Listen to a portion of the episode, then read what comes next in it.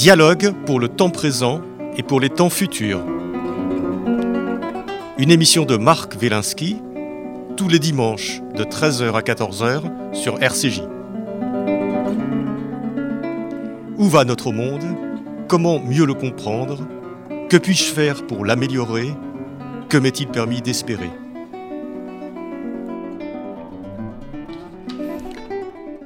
Des âmes et des saisons avec Boris Cyrulnik.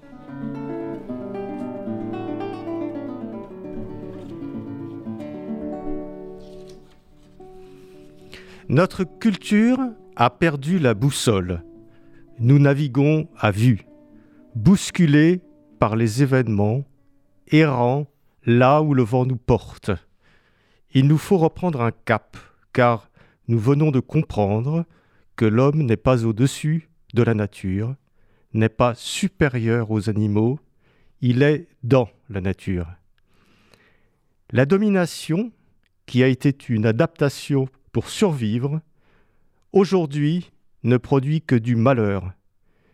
Une étoile du berger nous indique cependant la nouvelle direction vers l'unité de la terre et du monde vivant. Boris Cyrulnik, bonjour. Bonjour. Euh, je suis absolument ravi de vous avoir aujourd'hui euh, à Pilpoul pour parler de votre dernier livre euh, Des âmes et des saisons, paru chez Odile Jacob. Alors, Boris Cyrulnik, tout le monde vous connaît, mais je vais quand même rappeler rapidement que vous êtes neuropsychiatre, que vous êtes l'auteur de nombreux ouvrages, des ouvrages qui ont tous été euh, de, grands succès, notamment, je vais en citer quelques-uns, Un merveilleux malheur, Les vilains petits canards, et plus récemment, Sauve-toi, la vie t'appelle, et Psychothérapie de, Dieu, et, dernièrement, La nuit, j'écrirai des soleils. Alors, euh, Boris Cyrulnik, euh, la première question que je voudrais vous poser, c'est la suivante. Des âmes et des saisons, j'ai été surpris euh, qu'un neuropsychiatre, quelqu'un de, voilà, de, sérieux, de scientifique, euh, nous parle de l'âme ou des âmes. Qu'est-ce que vous entendez par là? Eh bien, euh, ne soyez pas surpris, parce que Freud a employé le mot âme au sens laïque du terme. C'est le monde invisible qui nous gouverne. Et les religieux se sont emparés de ce monde, mais du mot âme, mais ça n'est pas une exclusivité. Euh, d'ailleurs, depuis quelques mois, on voit régulièrement que le mot âme est entré dans la culture laïque quotidienne, et c'est en ce sens que je l'emploie. Oui, c'est-à-dire que le mot âme euh, vient du grec, a été employé par Aristote avant, euh, bien avant le christianisme. Mais qu'est-ce que ça évoque pour vous, l'âme? Qu'est-ce que c'est exactement? Est-ce que c'est ce qui anime euh, un corps? Est-ce que c'est différent? Quelle est votre définition un petit peu de cette âme? Le simple fait que les êtres humains soient capables de parler les rend en même temps capables de se représenter un monde totalement impossible à percevoir. C'est l'âme, et ce monde impossible, ce monde imperçu, nous gouverne ça nous donne des idées, ça nous donne des, sentiments. Donc c'est le monde intime qu'on ne peut pas percevoir et qui pourtant nous gouverne fortement et oriente notre existence. vous, nous décrivez dans notre rapport au monde, puisque ce, livre euh, euh, est, sous-titré Une psychoécologie, donc euh, analyse la relation entre la psyché et son environnement et, l'influence, plus que l'influence, la, façon dont notre environnement sculpte notre psychologie, au-delà de notre psychologie, on reviendra euh, dessus, notre, notre biologie. Alors, vous nous présentez comme, comme une espèce d'oignon, voilà, et on, serait peut-être au, centre, et puis il y a des pelures d'oignon, c'est-à-dire des, choses qui nous, qui nous raccordent au monde de façon de plus en plus éloignée. Et ça, c'est une image qui est extrêmement intéressante, c'est-à-dire que euh, on a tout d'abord avec le monde euh, qui nous entoure des relations euh, sensorielles. C'est la base, c'est ce qui est plus ancien peut-être aussi? C'est ce qui est au départ de notre existence. Hein. Quand on commence à exister, après la fusion des gamètes, on est soumis à un environnement tellement proche qu'il nous pénètre. Ce sont les molécules, le stress de notre mère, quand elle est stressée, les substances du stress passent dans son liquide amniotique que le bébé déglutit et ces substances-là agissent sur le système nerveux qui commence à peine à se développer. Et puis euh, ensuite les hormones, ses propres hormones, les hormones de sa mère, euh, les hormones que la mère mange, euh, notre, nouvel environnement pollué, toutes ces substances agissent sur le corps et le cerveau du bébé qui commence son développement. Et puis en vieillissant, déjà dans l'utérus, le bébé commence à être sensible aux basses fréquences de la voix maternelle. Donc ça, c'est la deuxième pelure de l'oignon. Et puis, euh, plus on vieillit, plus on devient capable de se représenter des choses éloignées de la perception, jusqu'au moment où, au cours de la troisième année, l'enfant arrive à la maîtrise de la parole, et dans ce cas, il se met à habiter le monde des mots, et tout à l'heure on a dit qu'on pouvait penser que c'était aussi le monde de l'âme, mais donc ce sont des informations de plus en plus éloignées du corps qui, dans lesquelles on baigne. On habite d'abord les perceptions qui nous pénètrent, puis ensuite, en grandissant et en se développant, l'oignon traite des informations de plus en plus éloignées jusqu'au moment où il arrive à traiter des informations de l'âme, c'est-à-dire des représentations verbales impossibles à percevoir et qui pourtant nous gouvernent fortement. Est-ce qu'on pourrait dire, euh, Boris Cyrulnik, que, finalement les, deux premiers niveaux de, cette, euh, de, cette pelure, de ces pelures d'oignons on les partagerait avec, euh, avec l'ensemble des mammifères, et que par contre le troisième niveau qui représente bon, toutes les représentations symboliques, toutes les fictions, tout ce, que, tout ce qui fait finalement l'humanité, nous serait propre. Ou est-ce qu'à votre avis, les, certains primates, par exemple, ont aussi accès à ces représentations, représentations symboliques alors, euh, les animaux, même si la définition du mot animal est imprécise, les animaux, c'est les non-hommes. Tous les êtres vivants qui ne sont pas des êtres humains. Donc, c'est une définition très vague. Eh bien, euh, les animaux, en se développant, ont déjà accès aux symboles, puisque lorsqu'ils entendent un son, ce son peut évoquer quelque chose qui n'est pas là. Euh, par exemple, les chiens, quand on dit on y va, on sort, les chiens, aussitôt, filent vers la porte, euh, alors qu'ils ne perçoivent pas l'extérieur de la porte, mais la sonorité, la prosodie, la musique des mots on y va, indique quelque chose qui va venir. Donc c'est la définition du symbole. On met là présent quelque chose qui représente autre chose qui n'est pas là. Eh bien les chiens, les mammifères, un très grand nombre de mammifères, même certains oiseaux, peuvent répondre, répondre à des symboles, à des informations qui sont mises là pour désigner d'autres choses qui ne sont pas là. Donc les animaux ont accès aux symboles, ils ont même accès au monde mentaux, mais ils n'ont pas accès à la représentation des représentations d'un autre. C'est-à-dire que quand j'ai des intentions, quand j'ai des émotions, mon chat les perçoit extrêmement bien. Si je suis triste, il le sait, il le sent. Si je suis fatigué, si je suis en colère, si je suis malade, il le sent.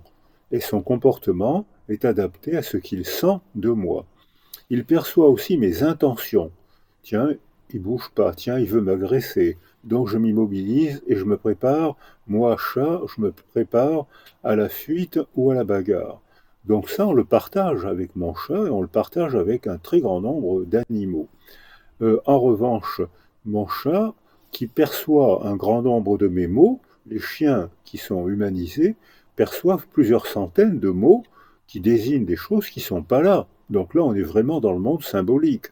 Mais mon chat ne peut pas se représenter mes représentations, c'est-à-dire qu'on dit maintenant que sa théorie de l'esprit s'arrête à mes représentations. Et par exemple, au Moyen Âge, on, faisait, on chassait les chats, on les tuait, c'était l'origine des feux de la Saint-Jean, parce que les chats, surtout les chats noirs, on pensait que s'ils étaient noirs, c'est qu'ils avaient la gueule brûlée au feu de l'enfer. Donc les chats, à rapporter des croisades, étaient les représentants du diable ou des Arabes. Donc on attrapait les chats, on les mettait dans des sacs, on les pendait dans des potences, on allumait le feu, les chats tombaient dans, dans le brasier et ils partaient dans la foule enflammés, on sautait par-dessus ces, êtres vivants enflammés. C'était un jeu sadique que Richelieu a fini par interdire. Et c'est à l'origine des feux de la Saint-Jean. Or, mon chat qui perçoit l'expression de mes émotions, mieux que moi, qui perçoit l'expression de mes intentions, mieux que moi, je crois que mon chat ne se représente pas mes représentations et qu'il ne peut pas penser que si je lui veux du mal, c'est parce que je pense qu'il a fréquenté le diable ou parce qu'il est le représentant des Arabes. Donc là, on est dans une théorie de l'esprit qui nous permet d'avoir accès à la parole et de passer la convention du signe, l'arbitraire du signe, et on peut parler parce qu'on se représente. Si je fais un signe comme V, ça veut dire le V de la victoire. Si je mets mon pouce en l'air, ça veut dire qu'on est content de soi. Si je mets mon pouce en bas, ça veut dire qu'on n'est pas content de soi. Donc cet arbitraire du signe, je crois que mon chat ou les animaux ne peuvent pas y accéder. Donc là, on crée un monde humain qui est le monde de l'artifice, l'artifice de l'outil l'artifice du verbe qui caractérise la condition humaine, mais ne nous exclut pas du monde de l'animalité, puisqu'avant d'arriver à la double articulation, à, la représentation des représentations des mondes mentaux des autres, totalement imperceptibles et pourtant intensément ressentis. Je crois que là, on est dans la dimension humaine, mais qu'avant, on, était on a partagé le même monde que les animaux ce monde que nous, partageons avec les, animaux, euh, on va voir que, c'est, il nous, sculpte, et, ça vous le montrez dans, votre livre, qui nous sculpte, euh, je dirais psychologiquement, ça, euh, on, le voit dans votre livre, dans beaucoup d'autres livres, et dans d'autres livres de neuropsychiatres, de, de, etc., ou de, ou de psychologues, mais ce qui est extrêmement passionnant dans votre livre, c'est qu'on voit que ce monde, cet environnement, vous parlez d'écologie au début, c'est-à-dire notre relation d'adaptation permanente à l'environnement, il nous sculpte aussi biologiquement, c'est-à-dire que nous ne sommes pas les mêmes physiquement selon l'évolution de, l'environnement. C'est ça, exactement. C'est ça. C'est-à-dire que notre cerveau est sculpté par notre milieu. Alors bien sûr, c'est un cerveau humain. Un cerveau de chien euh, ne sera pas sculpté par euh, le même milieu que moi. Il ne sera pas sensible aux mêmes informations que nous, êtres humains. Mais euh, les cerveaux de chat, il y a eu un prix Nobel en 1981 qui a été attribué à Hubel et Wiesel, comme Elie Wiesel, qui montre que lorsqu'on met un cache sur l'œil gauche du chat, eh bien, on provoque une atrophie de son lobe occipital droit, qui est la zone où normalement un être vivant, qui a un cerveau, euh, traite les informations d'image. Et si on met un cache sur l'œil droit, eh bien, c'est le, le lobe occipital gauche qui va être atrophié. C'était en 1981. On était encore tellement soumis à la distinction pseudo-philosophique de l'inné et de l'acquis qu'on n'a pas compris à quel point c'était important.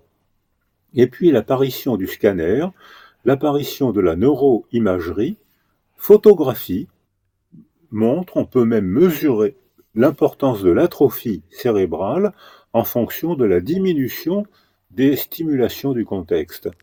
Et on peut voir aussi que cette atrophie cérébrale peut être réparée si on compense en hyperstimulant le contexte. Donc le cerveau, on a la preuve mesurée, observable à l'œil nu, on observe au scanner depuis les années 60-65, quand j'étais interne à Paris, on observait, on voyait sur des photographies les zones d'atrophie cérébrale, mais en 65, on ne savait pas les interpréter. Euh, on n'avait pas encore compris, comme l'a montré le prix Nobel Dubel et Wiesel que c'était le milieu, la défaillance du milieu qui avait provoqué cette atrophie du milieu intime, du milieu interne. Et maintenant, la neuroimagerie fait des performances techniques tellement stupéfiantes qu'on voit, on, photographie et on mesure les zones cérébrales qui sont altérées, modifiées ou réparées par l'organisation du contexte. Donc on n'est pas indépendant du milieu. L'inné ne peut pas s'exprimer s'il n'y a pas de milieu.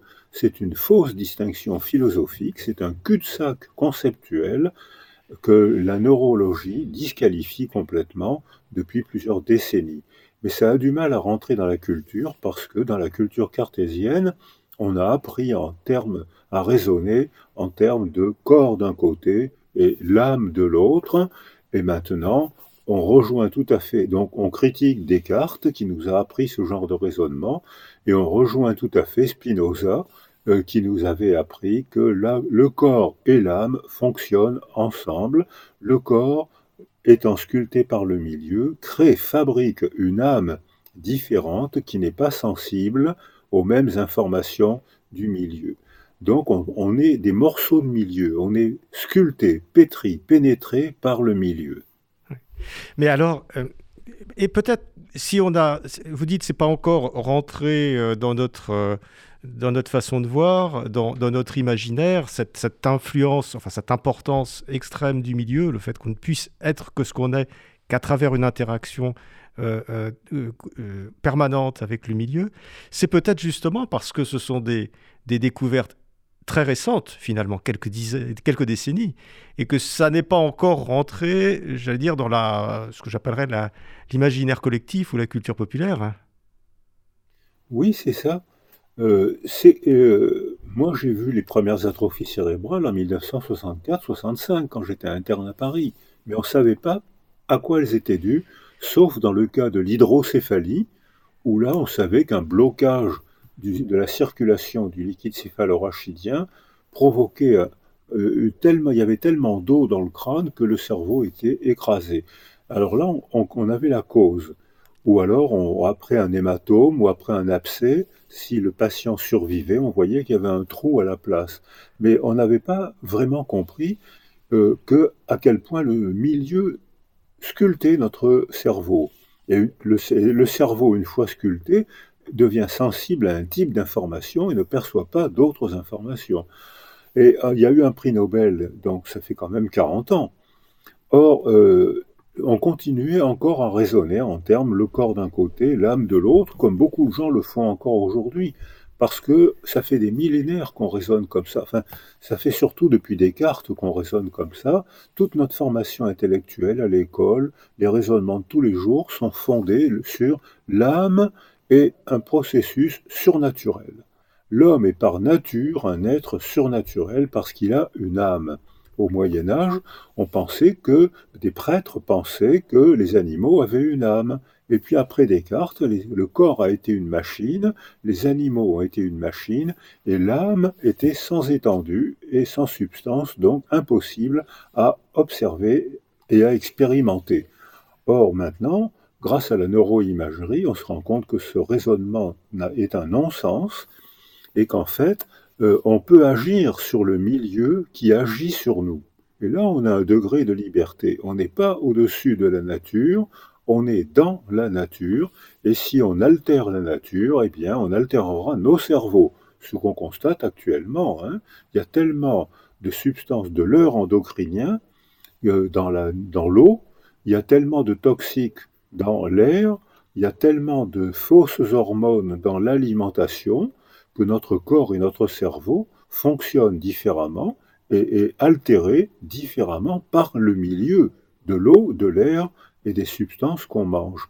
Donc c'est en train maintenant de devenir une évidence alors qu'il y a encore beaucoup de gens qui raisonnent en termes de clivage, le corps d'un côté et l'âme de l'autre, alors que Spinoza et d'autres philosophes nous entraînent à penser, et la neurologie leur donne raison, nous entraînent à penser que le corps et l'âme fonctionnent ensemble. Mais euh, cet ensemble de substances dont vous parlez, euh, Boris Cyrulnik, euh, qui viennent perturber d'ailleurs on appelle ça les perturbateurs endocriniens, etc. qui, ça, c'est relativement récent. quels effets est-ce que ça a sur nous au, quotidien? Qu'est-ce que ça provoque? Qu'est-ce que ça induit dans notre métabolisme, dans notre façon de penser, dans notre façon de représenter les choses? Eh bien, ça change notre manière de voir le monde et d'y agir, d'y prendre notre place. Quand j'ai travaillé en Roumanie, j'ai vu les enfants qui avaient été abandonnés par euh, le dictateur Ceausescu. 170 000 enfants ont été abandonnés pour des causes économiques et pour des causes politiques. Ceausescu forçait les femmes à travailler 14 heures par jour dans les usines et voulait qu'elles mettent au monde le plus d'enfants possible pour faire des, fabriquer des ouvriers. C'était l'idéologie raciste de cet homme qui se prétendait de gauche. Et, pourtant, c'était vraiment un raisonnement raciste. Si un enfant se développe bien, c'est parce qu'il a une bonne graine et il se développe bien quel que soit le milieu. Or, on a vu que ces 170 000 enfants, placés dans des isolements sensoriels très importants, n'avaient rien appris, ils pouvaient rien apprendre. Ils avaient une atrophie des deux lobes préfrontaux, donc ils ne pouvaient pas faire de, programme anticipé. Ils avaient une atrophie du système limbique, qui est le socle neurologique de la mémoire et des émotions. Donc ils étaient en train de, de se balancer sans cesse. Ils ne percevaient rien du monde extérieur parce qu'ils n'avaient pas été stimulés par le monde extérieur au cours des, premiers mois de leur existence. Ils avaient été mis en isolement sensoriel, donc leur cerveau ne fonctionnait pas, ils ne pouvaient rien apprendre. Et quand on a demandé des scanners, on a vu qu'il y avait d'énormes atrophies cérébrales et le gouvernement euh, n'a pas décidé de, assez vite de réentourer, d'offrir à ses enfants une nouvelle niche sensorielle. Ceux à qui c'est arrivé, quelques Roumains, ont bien fait leur travail et ils ont récupéré 100 000 enfants en réorganisant le milieu. Et on a vu que très rapidement, le, le cerveau recommençait à se développer, les enfants apprenaient à parler, les enfants apprenaient à interagir, donc ils se socialisaient comme un enfant bien entouré apprend à se développer. Et 70 000 enfants ont été laissés dans un abandon total. Et aujourd'hui, ce sont des adultes très, très altérés. Ils parlent pas ou ils parlent très mal. Euh, ils ne comprennent pas, ils perçoivent le monde sous forme de segments et non pas d'objets totaux, comme nous quand on a eu des parents qui nous ont bien enveloppés. Eh bien là, ils ont une très grave altération de leur perception du monde et ils n'ont rien développé de leur comportement alors que ces enfants étaient sains. Ce qui était malade, c'était leur milieu, qui ne les stimulait absolument pas. Et le milieu n'étant pas stimulant, ces enfants n'ont rien développé, aucune de leurs compétences biologiques, neurologiques et psychologiques, aucune de leurs compétences ne s'est développée. Mais ça, va, euh, Boris Rulik, ça va encore plus loin, parce que vous dites, vous dites que ces enfants qui ont été placés euh, dans un isolement ou dans une pauvreté sensorielle, euh, ils développent même des syndromes physiques, c'est-à-dire qu'ils sont, ils sont plus maladifs, ils sont plus petits, ils sont, ils sont, ils sont différents, même physiquement, de ce qu'ils auraient été s'ils avaient été placés euh, avec exactement le même euh, capital génétique dans une famille qui, les aurait entourés euh, et les aurait stimulés.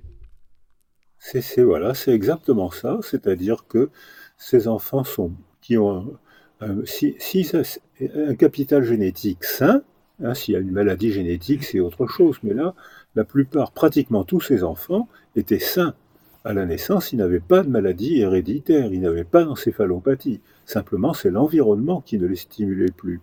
Eh bien, ces enfants ont une très petite taille, ils ont un crâne et une face mal formés parce qu'ils n'ont pas été stimulés, parce qu'ils n'ont pas appris à parler. Donc ces enfants sont biologiquement très altérés, ils sécrètent pas d'hormones de croissance, ils sécrètent très peu d'hormones sexuelles. Donc ces enfants, tout leur métabolisme ont été altérés par la privation de stimulation sensorielle de ce, dont on parlait tout à l'heure, c'est-à-dire la première couche de l'oignon, la première niche sensorielle. Elle était pauvre, donc ils ont un cerveau très altéré, et ne sécrétant pas d'hormones de croissance, eh bien, ils ont une très petite taille, alors que les enfants altérés, mais qui ont été entourés, ont déclenché un processus de résilience, beaucoup de reprise d'un nouveau développement, beaucoup plus facilement que ce qu'on croyait, et ces enfants ont très vite rattrapé une grande partie de leur retard, mais pas tout leur retard, parce qu'ils ont été laissés isolés trop longtemps. Ça veut dire que si éducationnellement et politiquement on était intervenu plus tôt, on aurait pu récupérer pratiquement tous ces enfants, alors que les Roumains n'en ont récupéré que 50 à 60% Donc ça veut dire que maintenant, on, comprend qu'il faut organiser le milieu précoce, la, grossesse des femmes enceintes, l'enfant commence déjà à sculpter son cerveau, euh, il faut que les femmes enceintes, que les jeunes, que les mères soient sécurisées par leur mari ou leur conjoint, par leur famille et la culture, et une mère sécurisée devient sécurisante pour le bébé qu'elle porte et tout le monde se portera bien.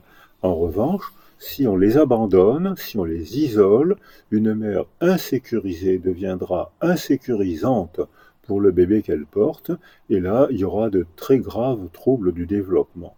Donc sur le plan politique, il est très important de sécuriser les femmes enceintes et d'offrir aux, bébés des un milieu sécurisant c'est une bonne affaire sur le plan économique, parce qu'un enfant illettré ou mal développé, d'abord il est malheureux, il rend malheureux autour de lui, et il coûte très cher à la société. Donc dans ce raisonnement que je viens de vous proposer, ce n'est pas le raisonnement cartésien. Une cause provoque un effet, c'est au contraire un raisonnement écosystémique auquel notre culture s'entraîne depuis quelques années seulement. Est-ce que dans, le cas des, enfants roumains, il n'y a pas eu en plus une dramatique combinatoire entre euh, le problème de l'isolement sensoriel et puis aussi peut-être des conditions physiques, la malnutrition, des choses comme ça? Est-ce que, est que, ça, ça ne s'est pas ajouté? Oui, bien sûr, oui, oui. C'était, voilà, ça c'est un raisonnement écosystémique. Euh, là, je mis l'accent, nos travaux ont mis l'accent sur euh, la carence sensorielle, mais vous avez raison, il y avait d'autres travaux antérieurs qui avaient mis l'accent sur le déficit en vitamines, le déficit nutritionnel. Mais on sait qu'un enfant bien nourri, avec des aliments convenables, s'il il est élevé en carence affective, eh bien, il ne va pas digérer ces aliments. Donc, les, voilà, il faut plus. C'est une convergence. C'est pas une cause qui provoque un effet, c'est une convergence de causes qui provoque un effet. Vous avez raison. L'alimentation, bien sûr, joue un rôle important, mais un enfant qui a été abandonné ne mange pas et même il se laisse mourir de faim, comme Spitz l'avait constaté chez les petits Anglais, les, bébés anglais après les bombardements de Londres. Ces enfants sains, isolés, ne mangeaient pas ou mangeaient mal et ne digéraient pas ce qu'ils mangeaient, donc ils étaient ils se laissaient parfois mourir de dénutrition alors qu'il y avait plein d'aliments autour d'eux. Alors, ce qui est, Boris ce qui est, très impressionnant dans votre, dans, dans, votre livre et dans votre raisonnement, euh, c'est que, par exemple, vous prenez l'exemple du Moyen Âge, et c'est un exemple qui, qui, est, intéressant aussi pour le présent, pour le futur. Vous dites finalement, euh, de par ces raisons écosystémiques, euh, euh, il, y avait, il y avait deux classes en gros au Moyen Âge. Il y avait les, il y avait les paysans qui effectivement se nourrissaient pas très bien et en plus qui étaient dans une certaine pauvreté de projets, etc. Et vous aviez une classe euh, noble qui physiquement était très différente beaucoup plus alerte, ils vivaient beaucoup plus longtemps, ils étaient plus grands, ils étaient plus, ils étaient plus forts. Donc, il y a eu un retour en se disant, euh, si j'ai bien compris hein, ce que vous dites, euh, les gens se sont dit ah bah il y a la classe des nobles qui sont plus grands, plus beaux, qui vivent plus longtemps, et puis il y a la classe des gens qui sont là pour nous servir et pour nous nourrir.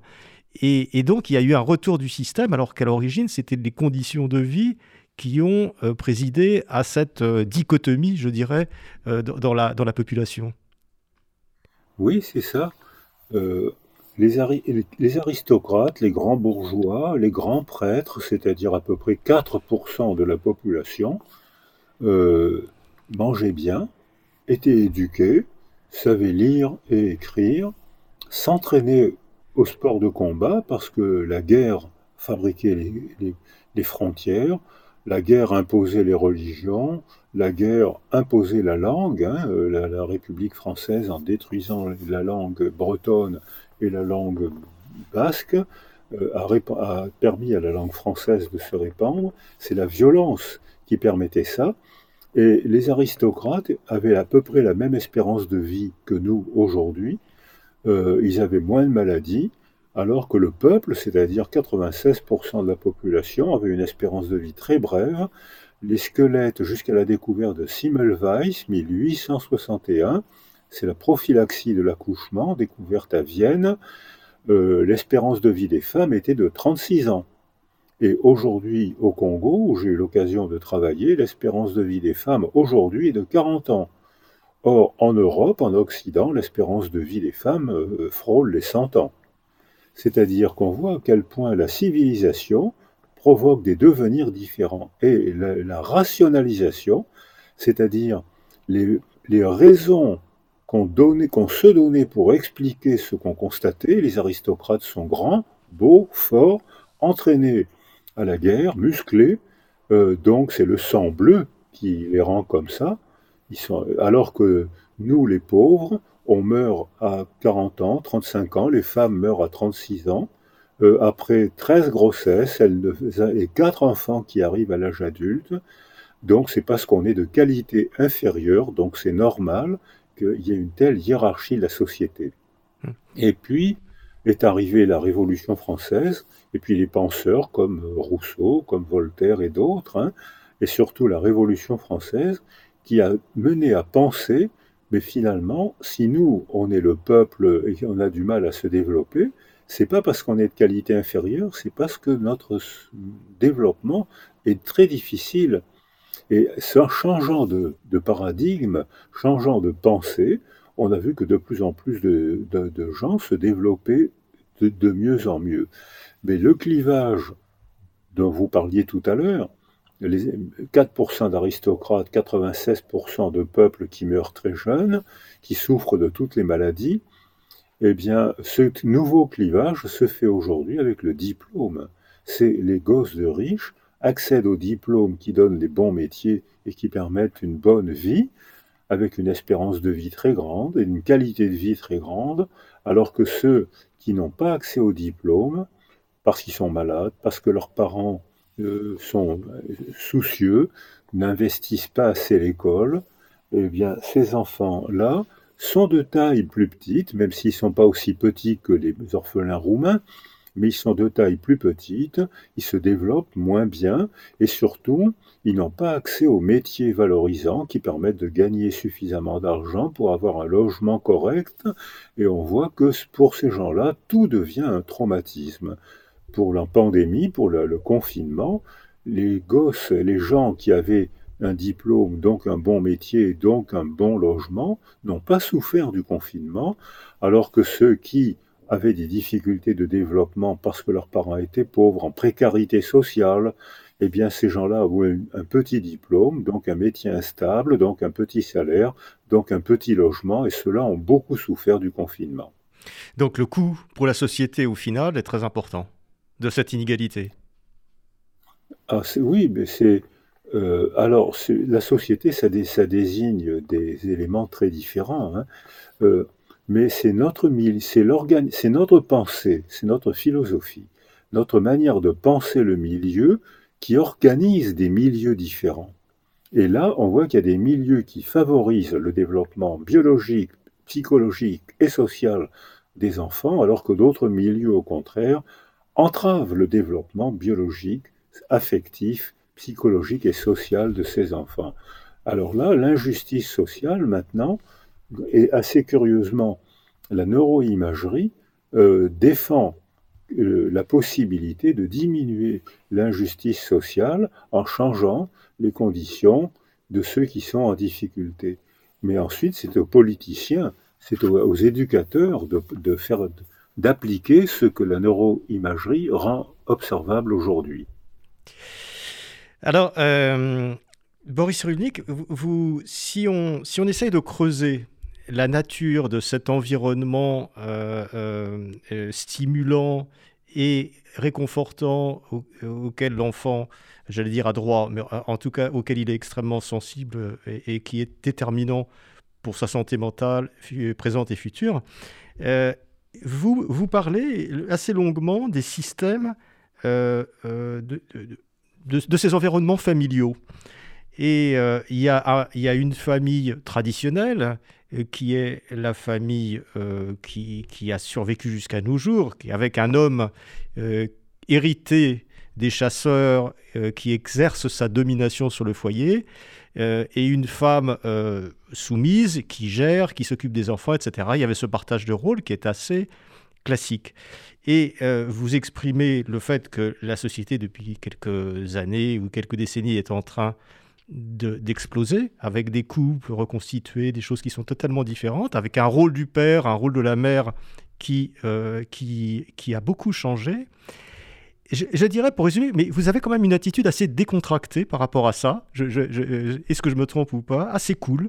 Et en disant, et je, trouve ça extrêmement intéressant, finalement, ce qui compte, c'est pas tellement euh, le, la nature, la nature duale, etc., de la famille, puisque même dans des familles polygames, les enfants peuvent se développer euh, de façon... Euh, tout dépend un petit peu du milieu. Ce qui est important, c'est qu'ils retrouvent, avec une personne, avec un père, avec des références qui peuvent être différentes, qu'ils retrouvent cette stimulation et cette, ce côté réconfortant. Donc, d'une certaine façon, je finis ma question, euh, les évolutions actuelles de la famille ne vous posent pas de problème particulier? Alors, je comprends bien la première partie de votre question, mais moins bien la deuxième partie. Alors oui, ce qui compte, c'est que les enfants soient entourés par une niche sensorielle, familiale, avec plusieurs figures d'attachement. Et là, les enfants se débrouilleront. Si la mère est heureuse, les enfants seront facilement heureux. Si la mère est malheureuse, et si le père est présent, ou la grand-mère, ou la tante, ou la grande sœur sont présents, l'enfant se débrouillera quand même, malgré le malheur de la mère, euh, l'enfant se débrouillera pour bien se développer. Donc, comme vous l'avez dit, euh, il y a cinq, y a, dans les familles polygames, les enfants se développent très bien. J'ai eu beaucoup d'élèves musulmans à l'époque encore récente où les hommes avaient plusieurs femmes.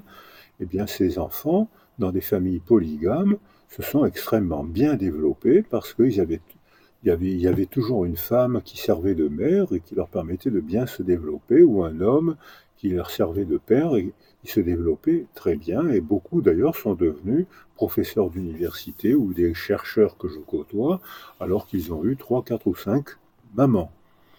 Euh, donc, euh, et Lévi-Strauss, à la fin de sa vie, avait fait un recensement des formes familiales et il, a publié, il y a aujourd'hui sur la planète 5000 formes différentes de familles, toutes traditionnelles.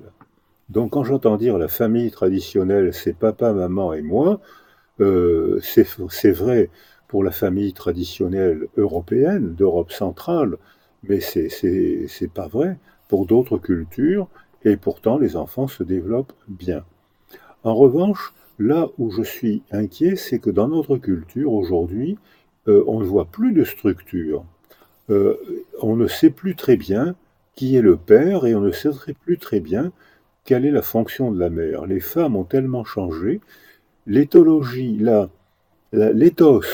hiérarchie de nos valeurs morales a tellement changé que les enfants se développent dans des milieux fracassés, instables, fragmentés, et ça, c'est mauvais, parce que au début de notre entretien, je vous proposais l'idée, vous avez vous-même rappelé la métaphore de l'oignon, c'est-à-dire que je proposais l'idée qu'il faut que l'enfant ait plusieurs environnements sensoriels, affectifs et verbaux dans lesquels cet enfant pourra se développer. Or, actuellement, en Occident, mais c'est vrai aussi dans beaucoup d'autres cultures, la famille n'est pas est déstructurée, elle est anomique, c'est-à-dire qu'elle n'a plus de structure ni naturelle ni culturelle. Et un enfant peut, là, il se développe mal parce que euh, ils n'ont pas le temps d'apprendre un comportement, dans une famille, on se tient comme ça, on prie comme ça, on mange comme ça, et paf, ça se casse, ils, changent, et ils vont dans une autre famille où on prie autrement, on pense autrement, on se comporte autrement. Donc les enfants n'ont même plus le temps d'apprendre, et puis surtout, dans ces familles répétées, ces familles, le lien est dilué, et l'attachement ne s'imprègne plus dans le système nerveux de l'enfant en cours de développement. Donc ce sont des enfants qui s'attachent mal, qui sont très impulsifs. Euh, on appelle ça aujourd'hui les incivilités. C'est des enfants qui ne sont pas capables de maîtriser leurs émotions parce qu'autour d'eux, le milieu a été trop instable.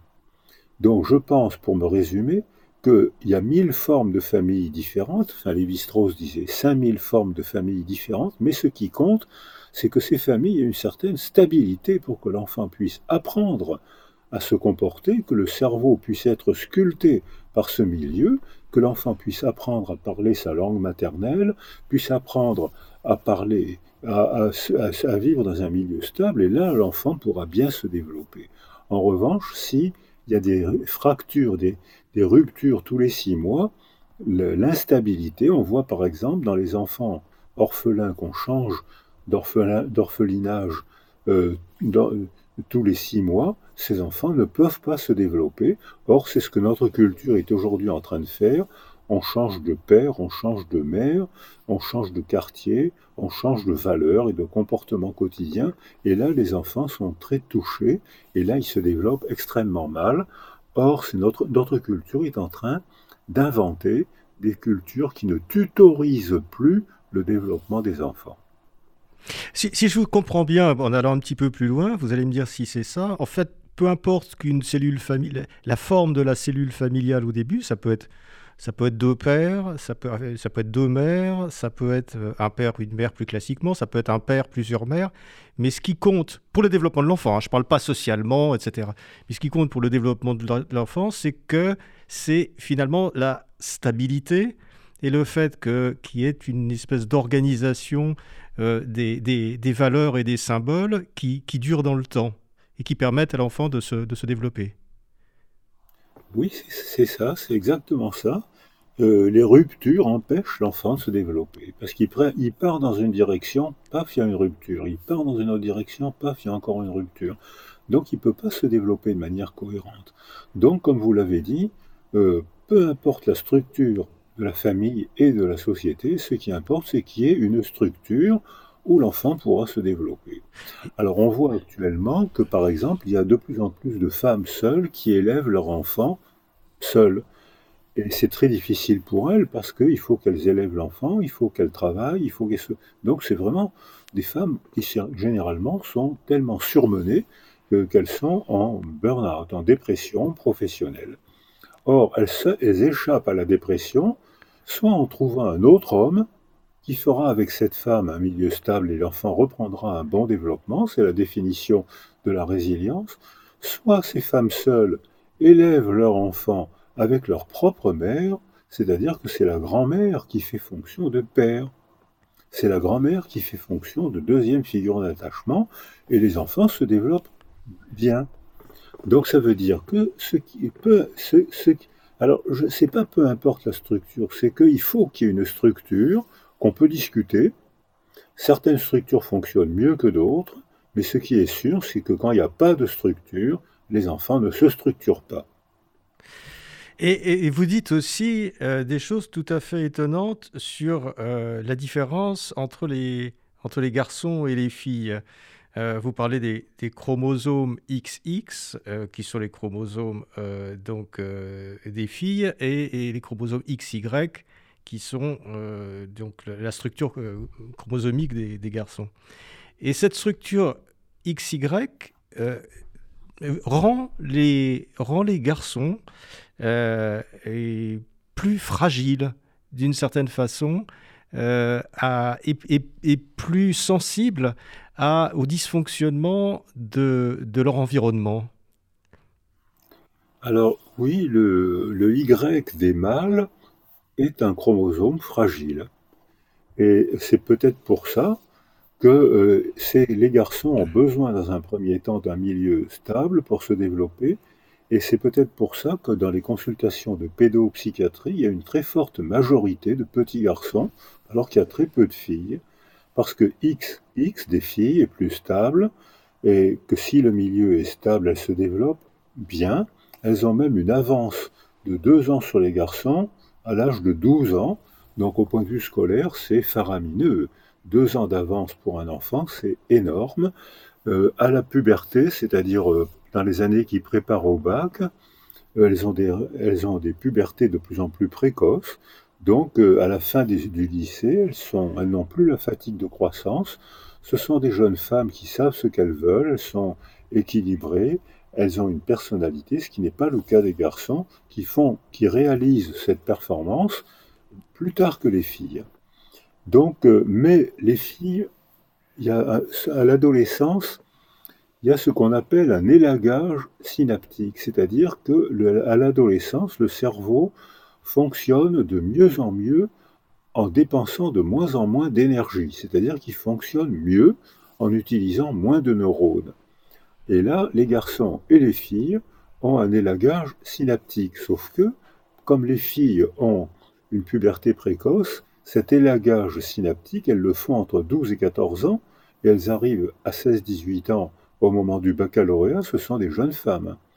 Alors que les garçons, cet élagage synaptique, eh bien, ils le font avec deux ans de retard, c'est-à-dire qu'au moment du bac, ils ont envie de dormir, ils ont des difficultés de concentration qu'avaient les filles dans les petites classes et qui n'existent plus pour les filles au moment du baccalauréat. Donc ça fait un avantage biologique très grand pour les filles parce que l'école est aujourd'hui le nouvel, devenu le nouvel organisateur social. Alors que les garçons, leur impulsivité, leur brutalité euh, étaient utilisés par la société pour en faire des guerriers, puisque c'est dans la guerre que se constituent les nations. Euh, les frontières sont presque toutes le résultat de guerre. Si euh, on parle une langue en France, c'est parce que on a écrasé les langues régionales. S'il y a des régions où les religions dominent, par exemple, si vous arrivez au monde en Égypte aujourd'hui, vous avez beaucoup plus de chances de devenir musulman que de devenir bouddhiste. Donc ça veut dire que là encore, c'est parce qu'il y a eu des, guerres de religion. Alors ce que je viens de dire n'est pas vrai pour le judaïsme grâce à la diaspora, où là vraiment les juifs ont gardé une culture juive adaptée, et se sont en même temps adaptés à la culture environnementale qui ne les a pas toujours accueillis de manière très généreuse. Hein. L'histoire juive est passionnante et pas facile. Mais ça veut dire d'une certaine façon, ils euh, étaient dans un dans une sorte d'isolement sensoriel par, par, euh, dans les sociétés dans lesquelles ils étaient plongés. Oh non, surtout pas. La, la, la, la, famille juive est très chaleureuse. Elle est très. je, parle, je, parle, par rapport à l'extérieur, aux gens qui, qui, les accueillaient. Non, non, non, non. C'était un isolement social, mais pas un isolement sensoriel. Euh, les ghettos euh, se sont formés parce que les juifs n'avaient pas le droit d'acheter de terre, n'avaient pas le droit de construire de maisons et n'avaient pas le droit d'avoir d'employés chrétiens. Donc la culture juive a été contrainte à la solidarité à cause des persécutions.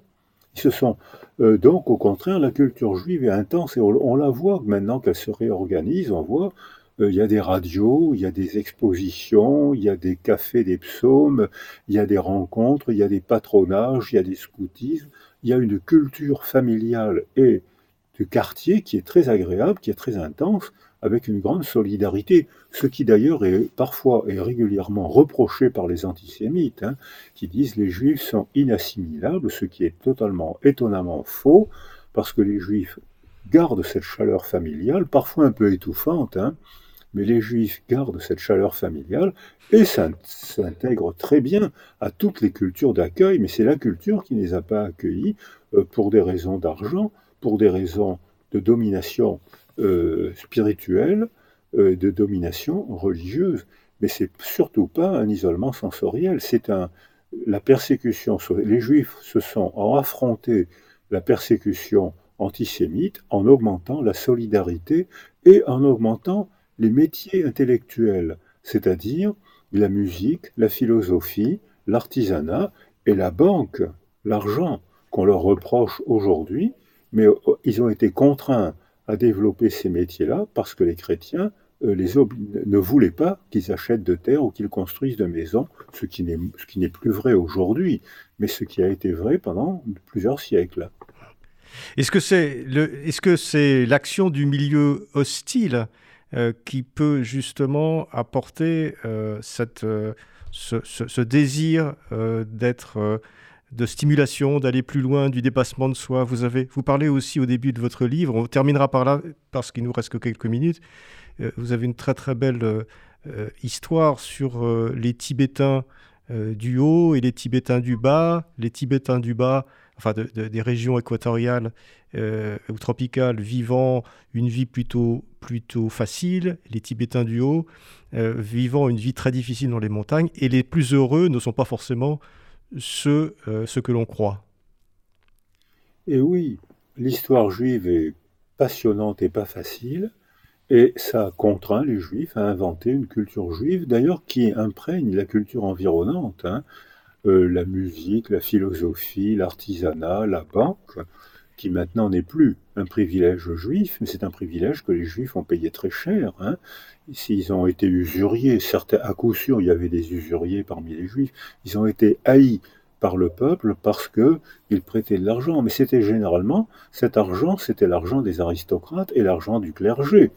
Euh, qu'ils ne voulaient pas toucher cet argent qui pour eux était une souillure, donc ils le faisaient gérer par les Juifs et ils ont fait ainsi un cadeau aux Juifs.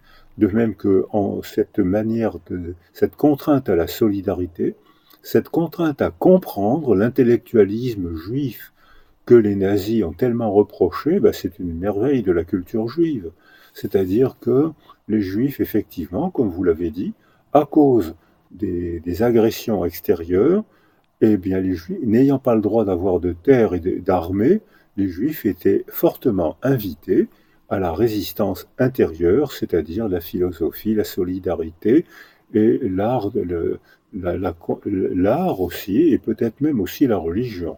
Et cette, euh, cette ambiance euh, les a sculptés euh, psychologiquement, peut-être physiquement? Est-ce que, est-ce que cette... Est-ce que c'est quelque chose qui a eu, pu avoir une influence extrêmement profonde et qui se, qui se conserve à travers les générations? Mais oui, bien sûr. On voit par exemple que les Falachas, les Juifs éthiopiens, qui euh, ont été obligés de fuir l'Éthiopie à cause des persécutions musulmanes, mais là, Israël existait, donc il y a eu un pont d'avion euh, entre l'Éthiopie et Israël, et ces Juifs éthiopiens noirs sont arrivés, ils étaient juifs, mais ils avaient quand même un contexte éthiopien. Donc ils sont passés d'une culture de la cabane en terre. Ils sont arrivés à Tel Aviv avec des immeubles modernes. Et pour eux, ça a été très difficile parce qu'ils avaient une empreinte culturelle qui n'était pas celle des juifs d'Israël, qui n'était pas les juifs modernes. De plus, on voit que les juifs entre eux se reconnaissent très facilement.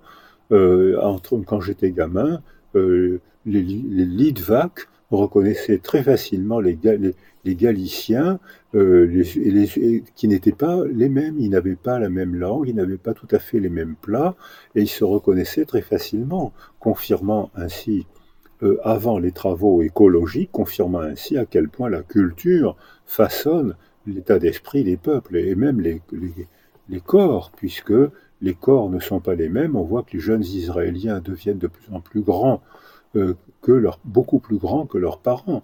Mais ça, c'est dans toutes les cultures riches, on voit que les enfants deviennent plus grands et plus forts que leurs parents. Et notamment que les filles ont des pubertés de plus en plus avancées.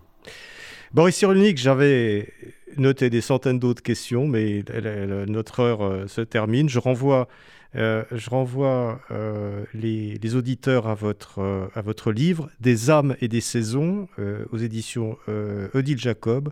un livre incroyablement riche qui, brasse beaucoup d'idées et qui fait vraiment réfléchir.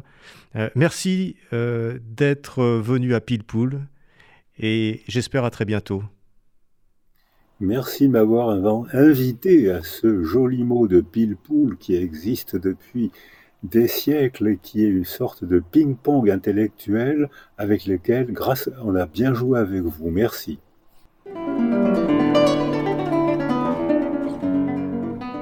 C'était Pile une émission de Marc Wielinski que vous pouvez retrouver en podcast sur le site de Radio RCJ et sur les différentes plateformes, ainsi que sur YouTube. À dimanche prochain, 13h.